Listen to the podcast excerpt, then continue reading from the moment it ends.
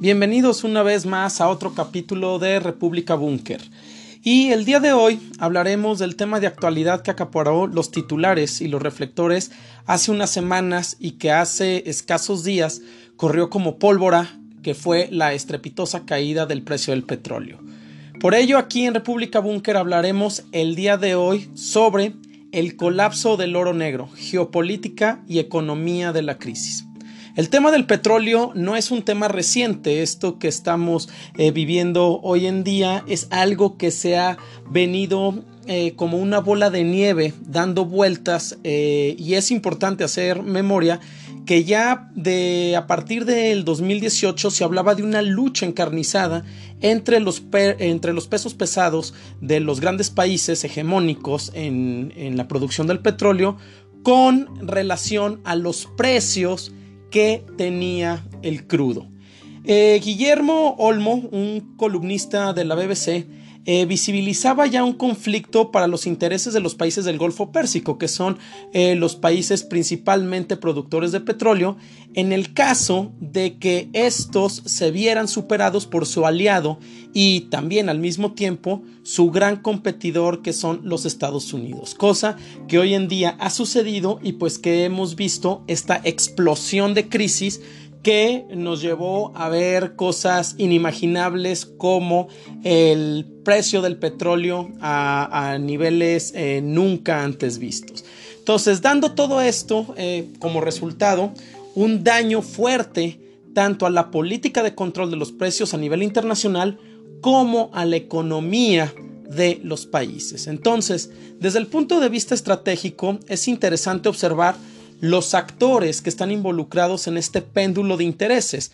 Eh, intereses que van desde lo comercial, que van desde lo político, que van desde lo económico y obviamente su impacto que están teniendo dentro de las naciones y los estados. Y como hemos visto, pues esto también genera una expectativa eh, de incertidumbre sobre todo de grandes cuestionamientos de saber hacia dónde se están moviendo las piezas del ajedrez global.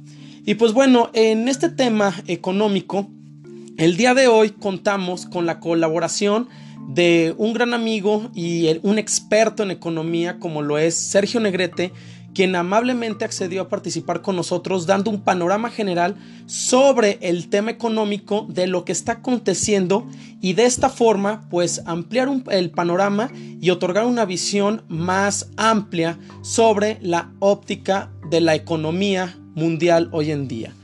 Por lo cual es necesario saber que desde esta perspectiva y desde su perspectiva, pues una pregunta esencial y con la que podemos empezar a abrir este diálogo es la pregunta de cuál es la lectura que un experto como lo es Sergio, como eh, Sergio Negrete, como lo eres tú, quien trabajó también en el Fondo Monetario Internacional, tiene respecto a los movimientos económicos que acontecen hoy en día.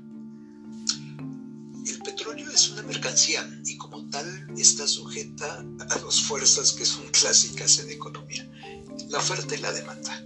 Pero fue muy interesante que ocurrió porque se dieron dos factores en conjunto muy peculiares. Uno fue el estallido de la pandemia, pero esta ya venía desarrollando, desenrollándose, digamos seriamente desde enero, febrero. Pero aparte tenemos el estallido de la guerra, llamémoslo petrolera, comercial entre Arabia Saudita y Rusia. Entonces, como no hay acuerdo dentro de OPEP Plus y Rusia casi casi dice yo no recorto, entonces Arabia inunda el mercado petrolero con oferta, baja muchísimo el precio y ello lleva, por supuesto, a que baje mucho el, precio en términos internacionales y eventualmente cuando ya se arreglan, que no tardan mucho, a ver, la presión sobre Rusia fue brutal, pero ya para cuando se arreglan, lo que se ha desplomado es la demanda, o sea, aparte de la inundación de oferta, de que sube mucho la oferta por la estrategia árabe, sucede que se desploma la demanda. Entonces llega el acuerdo de OPEP Plus, en el que México jugó por desgracia un papel bastante peculiar.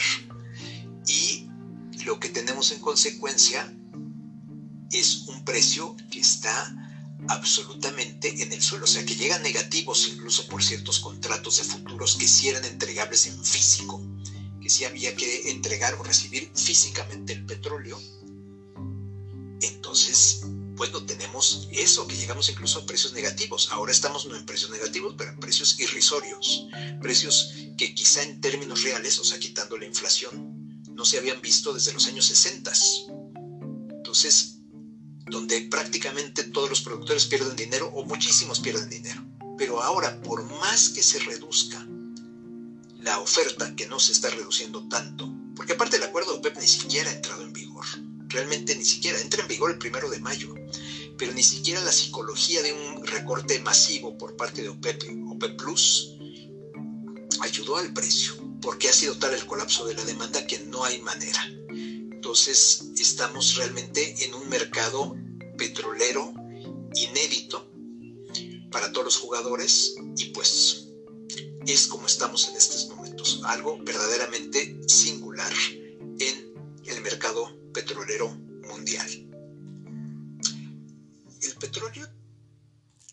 A esto que menciona Sergio se puede agregar Indudablemente el factor de movimiento de los actores hegemónicos que están estremeciendo la, geopolítica, dando, eh, dado que todo esto que estamos comenzando es a ver bloques en choque, como es obviamente el, el choque que hay entre Arabia Saudita con Rusia en el, en el sector de eh, la lucha de precios, o sea, la lucha encarnizada que están teniendo los precios, y así como lo comenta Sergio, desde el punto de vista económico, nosotros tenemos desde el punto de vista geopolítico que estos bloques también se pueden construir a través de los organismos internacionales como lo es la OPEP, que terminan figurando como un cártel, tal y como lo denunció el gobierno ruso en su momento, quien señaló que el desplome histórico de los precios del petróleo estadounidense se debió a un acuerdo de tipo cártel.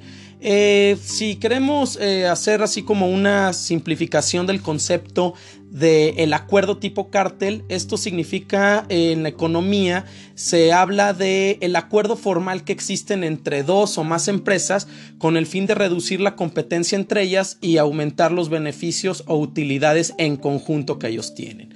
Entonces, pues bueno, eh, con todo esto, la pregunta obligada es, ¿quiénes son los ganadores y los perdedores dentro del ajedrez petrolero actual?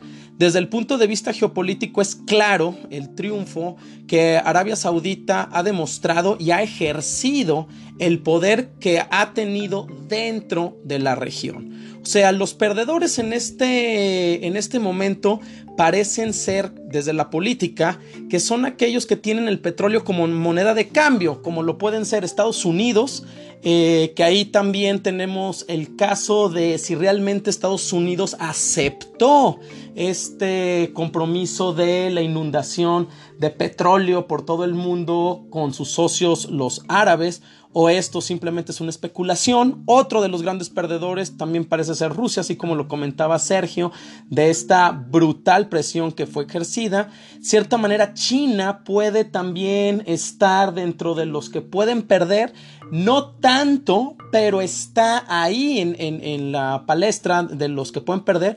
Y e Irán, ¿no? E Irán es otro de los países eh, importantes por lo que tienen y de alguna manera también aquellos países que tienen grandes reservas de crudo como lo son Venezuela, eh, Canadá, Irak y pues el propio Irán.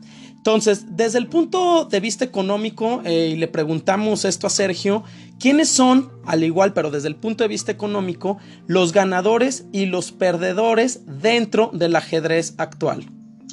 Los ganadores dentro de, esto, pues obviamente son los países importadores de petróleo, vamos a decir, muchos países asiáticos, Europa Occidental, Europa Oriental.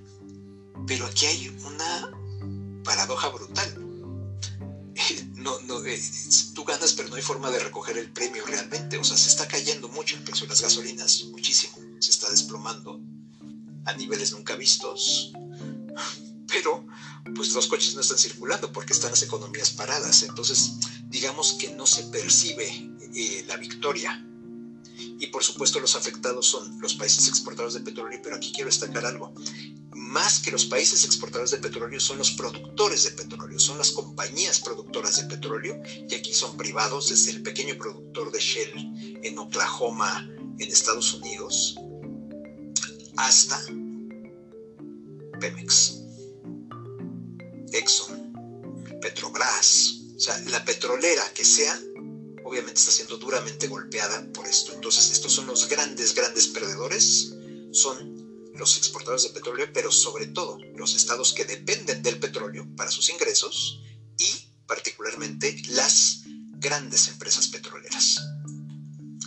Los Por eso lo que menciona Sergio, que es muy interesante, es eh, ver también cómo entonces estas organizaciones ahí coincidiendo en la parte geopolítica y en la parte económica, eh, ver cómo en la política internacional entonces las grandes organizaciones, como en este caso es la OPEP, empieza a tomar poder y revivir, digo, porque en algún momento también se, que se consideraba que la OPEP pues prácticamente se estaba convirtiendo en una organización obsoleta, pero ahora están demostrando que entonces pueden hacer tambalear al mundo desde diferentes eh, maneras. Y entonces, eh, tal cual como lo demostraron en 1973, cuando la OPEP ¿sí? llevaron a lo que hoy se conoce la crisis del petróleo, este, crisis eh, que ha sido muy documentada y que fue en su momento lo de prohibir la exportación de petróleo a aquellos países que apoyaron a Israel en la guerra de Yom Kippur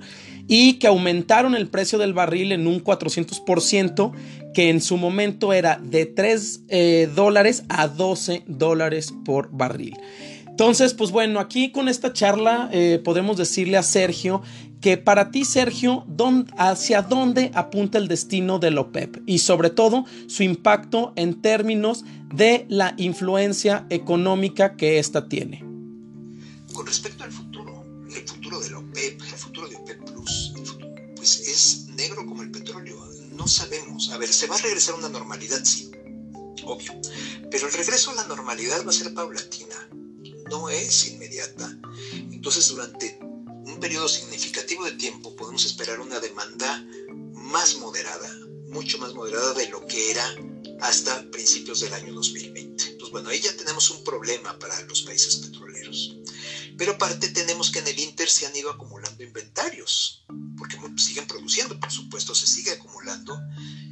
Y para cuando puedan colocar su petróleo, haya esa mayor demanda que no va a ser espectacular, pues entonces va a haber muchísimo más oferta. Entonces, bueno, el resultado es obviamente precios bajos. ¿Por cuánto tiempo? Por lo menos durante 2020 y quizá durante 2021. Ya se verá, pero sí realmente un petróleo de 50 dólares el barril, ya no digamos de 70. Ya, bueno, ya pensar en 100 es un sueño, al parecer guajiro, para exportadores y empresas este, estatales o, privadas petroleras. Estamos hablando de precios bajos por un periodo significativo de tiempo y, por supuesto, una pérdida de importancia entonces de cualquier país petrolero, incluyendo todos los que son parte de la OPEP y también los que no son parte de ella es un rebalanceo del poder internacional fuerte en la cuestión petrolera. Entonces, continuando con esta misma línea de lo que está hablando Sergio y yéndonos hacia el punto de vista económico, entonces, desde el panorama eh, que estamos teniendo hoy en día, eh, ¿cuál es el sentido que tiene o, hacia dónde están apuntando el destino del sistema económico hoy y los posibles panoramas que estos puedan llegar a tener. En términos generales, los sistemas económicos no han cambiado. A ver, sigue habiendo... Lo que pasa es que están detenidos, pero no es que esto implique una transformación. A ver, vamos a tener industrias muy afectadas. O sea, de entrada, muchos viajes de negocios, mucho trabajo la gente se ha dado cuenta de que el teletrabajo en muchas áreas es perfectamente factible. O sea, la, humanidad se ha visto la que puede, obligada a teletrabajar. Y esto va a traer una cierta permanencia. O sea, si las cumbres del G, lo que sea, G20, G7, las del Fondo Monetario Internacional, se han hecho virtuales, ¿por qué no seguirle? ¿Para qué viajas los hoteles, los cambios de horario, llevar a todo tu personal, no sé qué, para finalmente acordar un comunicado que, bueno, publicar un comunicado que ya se había sido acordado de antemano? O sea, realmente, en ese sentido, sí, sí va a haber ciertas transformaciones, quizá permanentes, pero en el resto, pues no. Vamos a destacar algo de lo que se habla mucho. Ahorita, está muy de moda, de decir, empieza el, insourcing, antes era el outsourcing y ahora es el insourcing, ¿no? Vamos a traer de regreso las, las plantas productivas a los países de origen, se va a desglobalizar este, la producción, las cadenas globales, manufactureras, este, se van a ver minimizadas, y pues yo no lo creo, francamente no lo creo, porque es ir en contra de la noción de la utilidad y de la maximización de beneficios. Y si te maximiza beneficios estar en China, en cuanto se normalice la situación vas a estar en China. Pero aparte ya se vio que estar en China o en Monterrey o en Londres es irrelevante en una pandemia. Todos se ven afectados tarde que temprano. Entonces, salvo que tú quieras estar solo en un país para que te afecte de un solo golpe, pues realmente si ese país es caro, o sea, tú no vas a mover tu cadena productiva manufacturera de China o de México a Estados Unidos solo por tener todo en Estados Unidos. No tiene absolutamente ninguna lógica, excepto para personas que no hacen estas cosas y que lo ven como muy... Entonces ya estos agoreros del fin del capitalismo, de la desglobalización y, de una nueva era ecológica gracias a que tenemos delfines en los canales de Venecia, pues francamente creo que están este, también bastante afectados en ese sentido por la pandemia. Pues sí, esto al final lo que nos está diciendo Sergio es que eh, nos está hablando de que hay un mundo en movimiento, estamos en un mundo que no está estático y que si bien lo, lo están demostrando tanto los hechos como eh, el, el, movimiento político que hay en el mundo, estamos viendo que hay turbulencia en la actualidad. O sea, sí existe la, noción de que esto es a lo mejor, o, en otros términos, un reacomodo, pero no tanto así como la caída de todo un sistema y donde vamos a replantear nuevas formas, etcétera. No, simplemente estamos también a lo mejor frente a la puerta de ampliar el propio panorama del sistema en lugares o en campos donde no se habían visto. O sea, lo que sí se, se alcanza a percibir es que dentro de este caos aparente de la eh, pandemia, eh, dentro del caos de la crisis del petróleo, los precios exorbitantes, la economía de un lado para otro, etcétera, caída de bolsas, pero hay el cierto orden que se ha establecido de cierta manera en el sistema capitalista que es en el que estamos. Entonces, a lo mejor aquí e, es, importante señalar el término que a principios del siglo XX acuñó Halford Mackinder, que era conocida como la teoría del Heartland o el área del pivote mundial. Esta teoría habla de que existe un fuerte componente de expansión en los grandes imperios y todos ellos procedían o habían controlado la zona de Asia Central. Entonces lo que sí estamos viendo hoy en día es que está teniendo un papel muy importante y una... Eh, eh, un panorama muy fuerte el área de Asia, o sea, Asia ahora con China y con Arabia Saudita en este poder eh, petrolero que tiene Arabia y en este poder comercial que tiene China, pues estamos viendo tal vez no la expansión literal terrestre, pero sí la influencia política y económicamente hablando que está aconteciendo en esta zona del mundo con lo que ya mencionaba, o sea, países que están demostrando que posiblemente tengamos que mirar los ojos hacia otro nuevo lugar que ya no va a tener que ser ni Europa, que hoy Europa está inmersa en esta crisis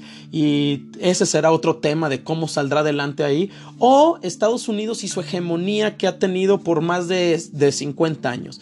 Entonces, aquí lo que nosotros podemos eh, ver también es cómo algunos otros países que estaban teniendo un lugar importante dentro de la política internacional, pues también se han visto mermados. El caso más eh, claro es el caso de Irán. El caso de Irán donde pues está prácticamente eh, sucumbiendo ante el poder que está demostrando Arabia Saudita. Entonces, pues con todo esto, eh, ya para terminar, podemos decir que pues hemos vivido una semana histórica, porque fuimos testigos de la caída del petróleo de una manera estrepitosa, en una manera decadente completamente que ha puesto a varias preguntas y varias interrogaciones y por eso este tipo de, de diálogos con expertos en economía para ver cómo hacemos la coyuntura entre la economía y las políticas que están sucediendo